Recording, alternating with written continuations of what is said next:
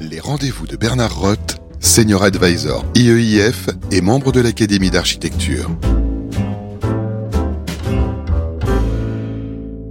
Au fil des ans, avec la parution de différents rapports et études, les principaux éléments du scénario catastrophe se mettent progressivement en place et une prise de conscience politique et, des opinions publiques semble lentement, trop lentement sans doute, émerger. Bref, on commence à apercevoir vers quoi notre monde se dirige. Bonjour, Alban Gaspard. Bonjour.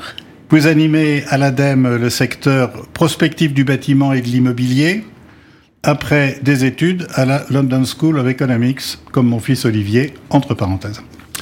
Vous avez publié avec euh, Solange Martin les comportements leviers de la transition écologique dans Futurible en 2017 et en juin 2022 avec Jean-Christophe Vizier dans cette même prestigieuse revue Le bâtiment à l'horizon 2050. Je rappelle comme le savent bien nos auditeurs, que Jean-Christophe Vizier est le coprésident avec Christian Cléret du groupe prospectif RBRT du bâtiment durable. Notre, euh, ou plutôt nos, sociétés des urbains, comme disait Michel Serres, sont de plus en plus vulnérables au climat. L'été 2022 a probablement gagné la Ward d'or de la bande-annonce et on nous dit que ce n'est que le début. Vagues de chaleur, îlots de chaleur urbains, sécheresse et sol argileux, précipitations intenses et inondations, submersion marine. Alban Gaspard, c'est un euh, des nombreux sujets de l'étude Transition 2050. Alors oui, effectivement, l'étude euh, Transition 2050, c'est une étude qui a été menée par l'ADEME, l'Agence de la transition écologique, sur euh, un petit peu plus de deux ans et dont les premiers résultats ont été publiés fin 2021. Et son objectif, c'était euh, d'explorer des scénarios d'atteinte de l'objectif climatique français en 2050, qui est la neutralité carbone. Alors, la neutralité carbone, c'est quoi? C'est en 2050 ne pas émettre plus de carbone que nous sommes en capacité d'en absorber et on en absorbe comment? Soit avec des puits carbone naturels que sont les forêts, les sols, soit des puits carbone technologiques que sont le captage et stockage de CO2 et d'autres technologies euh, moins matures. C'est possible ça d'imaginer d'être neutre?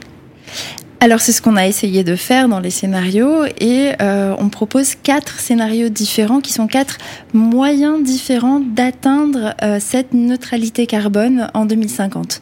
Donc l'idée c'est vraiment d'essayer de d'éviter les impacts euh, les plus drastiques du changement climatique tel que vous les décriviez en introduction pour réfléchir à comment on peut atténuer au maximum, c'est-à-dire baisser au maximum les émissions carbone de la France. Donc on s'est penché sur l'ensemble des secteurs de l'économie française et la neutralité carbone, elle s'entend bien sur l'ensemble des secteurs.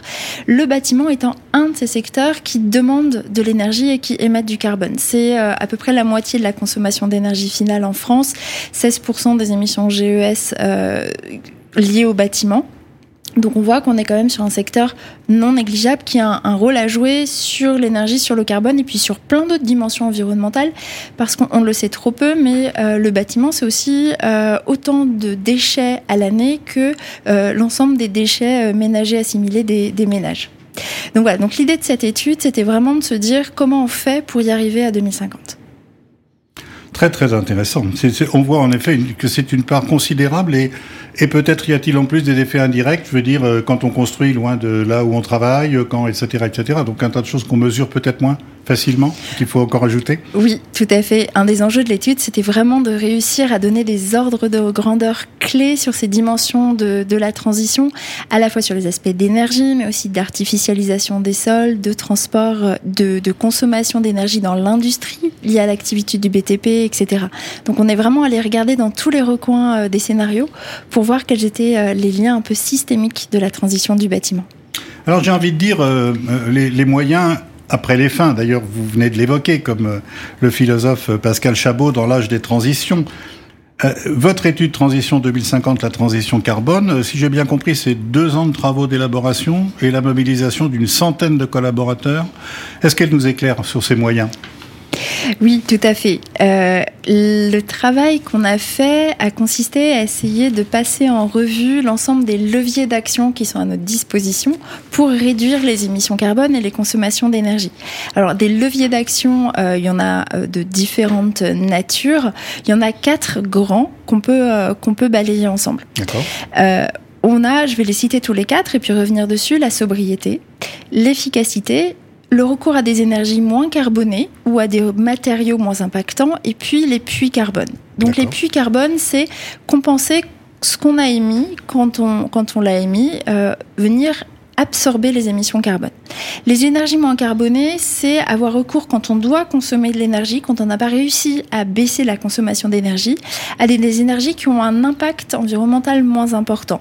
Et donc dans nos scénarios, on a tablé pour le bâtiment sur par exemple la disparition du fuel, du fuel mmh. domestique pour le chauffage. Il y a un vrai enjeu à décarboner la chaleur de nos bâtiments, c'est-à-dire la façon dont on chauffe nos bâtiments et l'eau chaude sanitaire. Et donc un certain nombre d'énergies qui sont à l'heure actuelle polluantes, comme le fuel, disparaissent à 2050 dans nos scénarios. Il y a aussi un enjeu autour du gaz, dont on sait qu'il va falloir le décarboner. Euh, le décarboner, c'est différentes technologies disponibles avec une capacité à produire plus ou moins importante ce gaz. Et donc le gaz, euh, il va avoir une place plus ou moins importante dans le bâtiment à 2050 selon notre capacité plus ou moins euh, importante à le décarboner. Dans tous les scénarios, néanmoins, la place du gaz dans le bâtiment se réduit parce que euh, le gaz, c'est un usage substituable dans le bâtiment. On peut chauffer nos bâtiments avec autre chose que du gaz, alors que dans d'autres secteurs, comme l'industrie et les transports, c'est euh, un vecteur dont on a besoin et qu'on ne peut pas substituer par autre chose. Et puis, donc, ces énergies moins carbonées, c'est aussi le bois, c'est euh, les réseaux de chaleur urbains euh, dans la mesure où ils utilisent des énergies décarbonées. Et bien évidemment, la pompe à chaleur, c'est-à-dire l'électrification du chauffage, mais pas par les grippins qu'on connaît, c'est dans les années 70 par une pompe à chaleur, c'est-à-dire euh, un appareil qui euh, permet de réduire environ de... Euh, alors ça, va dépendre de la performance du bâti, mais de, réduire drastiquement les consommations d'énergie du bâti. Donc puits carbone, énergie moins carbonée. Et puis on a les deux autres leviers qui sont un peu les premiers leviers. Là, je suis est un peu à l'envers de, la, de l'ordre dans lequel il faut, euh, il faut réfléchir. Euh, vous avez la sobriété et l'efficacité. L'efficacité, c'est euh, répondre à une demande avec le moins d'énergie possible. Donc ça veut dire rénover nos bâtiments pour pouvoir se chauffer mais avec moins d'énergie possible, améliorer la performance de nos équipements. Et dans tous nos scénarios, on a une rénovation énergétique d'ampleur du parc. Il faut bien avoir en tête que les ordres de grandeur. Je pense que c'est très important de, de voir que euh, à l'heure actuelle, on a dans le parc, quand on regarde les logements existants, par exemple en France, on a euh, moins de 1 à 2% de ces logements qui sont rénovés de façon performante, c'est-à-dire équivalent à un label BBC Rénovation. Et 1%, ça correspond également, pour donner un ordre de grandeur à ce qu'on construit, à peu près 1% du stock environ Oui, tout à fait. Après, on peut hein. imaginer construire moins, on y reviendra sans doute. Euh, mais oui, à l'heure actuelle, voilà, c'est ça. Donc ça fait jamais que 2%, enfin 1 plus 1, donc. Donc on est sur, sur un parc qui est quand même pas du tout au niveau de ce qu'il faudrait pour réduire les les émissions carbone. Et donc du coup, la rénovation énergétique dans nos scénarios, c'est 80% du parc euh, de logement qui est amené, 80% à minima, qui est amené à un niveau BBC rénovation à 2050. Voilà, ça donne une idée de ce qu'il faut faire dans les 30, euh, les 28 ans euh, à venir. Une petite parenthèse, mais dans, quand on dit dans ces bâtiments, euh, évidemment, il y a du privé, il y a du public, il y a des, toutes sortes de destinations. Il y en a même qui servent pas beaucoup, j'ai pas longtemps dans la journée, enfin, etc. Oui, oui, oui.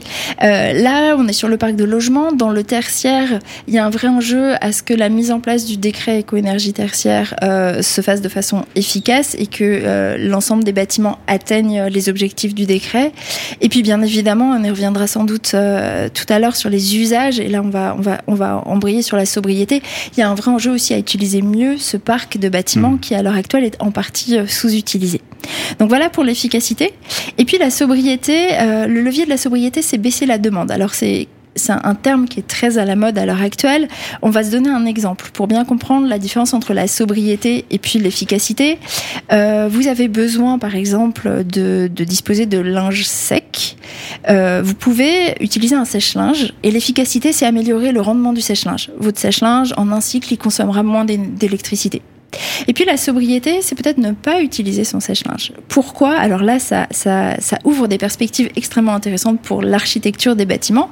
Peut-être parce que vous avez un espace où dans votre bâtiment, vous pouvez faire sécher votre linge. Comme dans certains pays. Exactement. Donc on peut imaginer des, des, dynamiques de sobriété qui viendraient utiliser moins d'équipements, les sèche-linges, etc., ou mutualiser l'utilisation d'équipements. Vous avez peut-être pas tous besoin d'un appareil à raclette. Peut-être qu'on peut le euh, qu'on peut le partager. Euh, utiliser moins d'équipements de climatisation, par exemple aussi. Il y a un des enjeux de la transition, c'est vraiment d'éviter des nouvelles euh, consommations. Et la climatisation est clairement un de ces nouveaux nouveaux usages qui va consommer de l'énergie avec le changement climatique. Et donc c'est peut-être plutôt utiliser des brasseurs d'air quand on le peut, et puis n'utiliser la climatisation qu'en dernier recours en cas de, canicule. C'est moins utiliser les équipements, la sobriété c'est aussi mieux les dimensionner.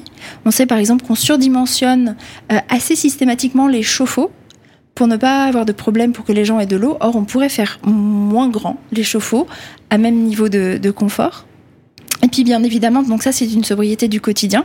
Et puis on a aussi une sobriété immobilière que vous évoquiez tout à l'heure, qui euh, repose sur une constatation qui est assez intéressante, qui est que euh, on s'est desserré dans les logements et sur les 30 dernières années, on est passé en gros d'une vingtaine de mètres carrés par personne à une quarantaine de mètres carrés par personne. Et ce phénomène de desserrement, il est venu manger toutes les économies euh, carbone qu'on a fait sur ces 30 dernières années grâce à la rénovation et à l'introduction, à l'efficacité, exactement, et puis à l'introduction dans le parc de logements neufs euh, qui sont plus efficaces. Donc on voit que là, il y, a un, enjeu autour de ce desserrement, euh, d'une meilleure utilisation du parc, d'une meilleure utilisation du nombre de mètres carrés par personne. Donc on a deux leviers de sobriété, une sobriété plus du quotidien, et puis une sobriété qu'on peut appeler plus structurelle, immobilière, sur comment on utilise le parc. Est-ce que vous êtes en train de dire que sobriété n'égale pas obligatoirement décroissance, parce que c'est quand même un des thèmes qu'on entend d'un certain nombre de ceux qui ne veulent pas défendre la société de consommation pour laquelle on fabrique quand même des cadres supérieurs euh, depuis euh, à peu près 60 ans, 70 ans maintenant même. Bon, euh, est-ce que c'est ça? Alors, on a analysé dans le cadre de Transition 2050 l'impact macroéconomique de nos scénarios. le scénario, donc on a des scénarios plus ou moins sobres, plus ou plus ou moins technologique, avec plus ou moins d'efficacité, etc. Le, scénario 1, euh, c'est notre scénario le plus sobre, mais avec une grosse activité euh, de rénovation, une grosse activité de développement des énergies renouvelables, etc. Il s'avère que euh, ce scénario ne produit pas une baisse du PIB. Alors, on a des taux de croissance du PIB différents selon les scénarios, mais aucun des scénarios ne produit une baisse du euh, produit intérieur brut. Et est-ce que vous êtes de ceux et celles qui pensaient qu'il faudrait un jour euh, accepter de recalculer le PIB différemment? Alors, en y intégrant des externalités, évidemment Effectivement, le PIB, c'est un indicateur, c'est un indicateur d'activité, de flux. Donc, on sait très bien que si on pollue, puis on dépollue, on a produit deux fois d'activité, donc on a produit du PIB. Donc, le PIB n'est pas le seul indicateur pertinent pour juger euh, des scénarios. Et, et, on a des pistes d'indicateurs pertinents? Alors, on n'a pas creusé spécifiquement dans hein, Transition 2050, mais on pourrait, euh, on pourrait créer d'autres, euh, d'autres choses. On sait qu'on a par exemple l'indice de développement humain qui est, qui est un indice qui est utilisé au niveau international. Mhm. Ce, genre de piste peut être intéressante. C'est celui-là où c'est le Bhoutan ou le Népal, je ne sais plus très bien qui est dans la tête. Euh, bon, très bien. Alors, c'est pas les, ce ne sont pas les études qui manquent. je crois que dans une étude précédente réalisée avec le CSTB et intitulé Le bâtiment en 2050, vous vous, dont on un mot, vous vous interrogiez sur le rapport des Français à la propriété. Quel rapport entre le rapport des Français à la propriété et la transition 2050 Eh bien, il y en a un, puisque euh, la question de qui va être propriétaire dans les 30 prochaines années, quelles vont être les logiques d'action de ces acteurs et les ressources pour agir de ces acteurs, c'est extrêmement important pour penser la transition. Alors pourquoi? Parce que la transition des bâtiments, ça va demander un investissement d'ampleur dans les bâtiments, à la fois un investissement sur l'atténuation, la rénovation, mais aussi un investissement pour l'adaptation au changement climatique. On, dispose à l'heure actuelle de chiffrages sur la stratégie nationale bas carbone qui sont faits par euh, l'Institut I4C, qui montrent que euh, à l'horizon de quelques années, ce sera 24 milliards d'euros qu'il faudra mettre par an pour la rénovation des logements BBC. Euh, Aujourd'hui, on met collectivement l'État, les ménages, etc., environ 15 milliards par an. Euh, mais sur de la rénovation par geste qui n'est pas efficace. Donc il va falloir transformer et augmenter euh, cette enveloppe. Donc ça donne une idée de l'ampleur des, investissements et on voit bien que là-dessus la dynamique de rénovation est très différente selon les logiques d'action des propriétaires. À l'heure actuelle, on voit par exemple les bailleurs sociaux euh, sont dans une dynamique de rénovation intéressante parce qu'ils ont les compétences et une une logique de, de, préservation de leur patrimoine, c'est beaucoup plus difficile pour les ménages, par exemple. Donc, premier aspect, la question de qui va être propriétaire et des ressources et de comment on va les accompagner est, essentielle. Et puis, deuxième aspect, vous l'évoquiez en début d'entretien, l'impact du changement climatique peut aussi avoir des conséquences sur la recherche de propriété. On sait qu'à l'heure actuelle, euh, 55% des maisons individuelles en France sont exposées à un risque fort de retrait-gonflement des argiles lié aux sécheresses. Et donc, ce sentiment de la propriété comme une sécurité, potentiellement, quand les travaux vont devoir être faits pour euh, adapter euh, au retrait gonflement des argiles, peut-être que certaines euh, catégories sociales vont considérer que la propriété n'est peut-être plus tant que ça une sécurité au regard des impacts du changement climatique. Et enfin, euh, on peut imaginer aussi des évolutions du rapport à la propriété liées à la transition, avec une mutualisation des espaces, une mutualisation de la propriété des objets. Là aussi, ça ouvre des pistes euh, intéressantes. Très bien, j'ai une dernière question, peut-être la plus importante.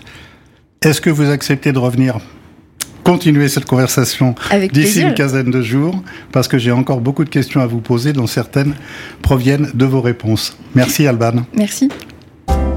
Les rendez-vous de Bernard Roth, une émission à réécouter et télécharger sur le site et l'appli radio.imo et toutes les plateformes de streaming.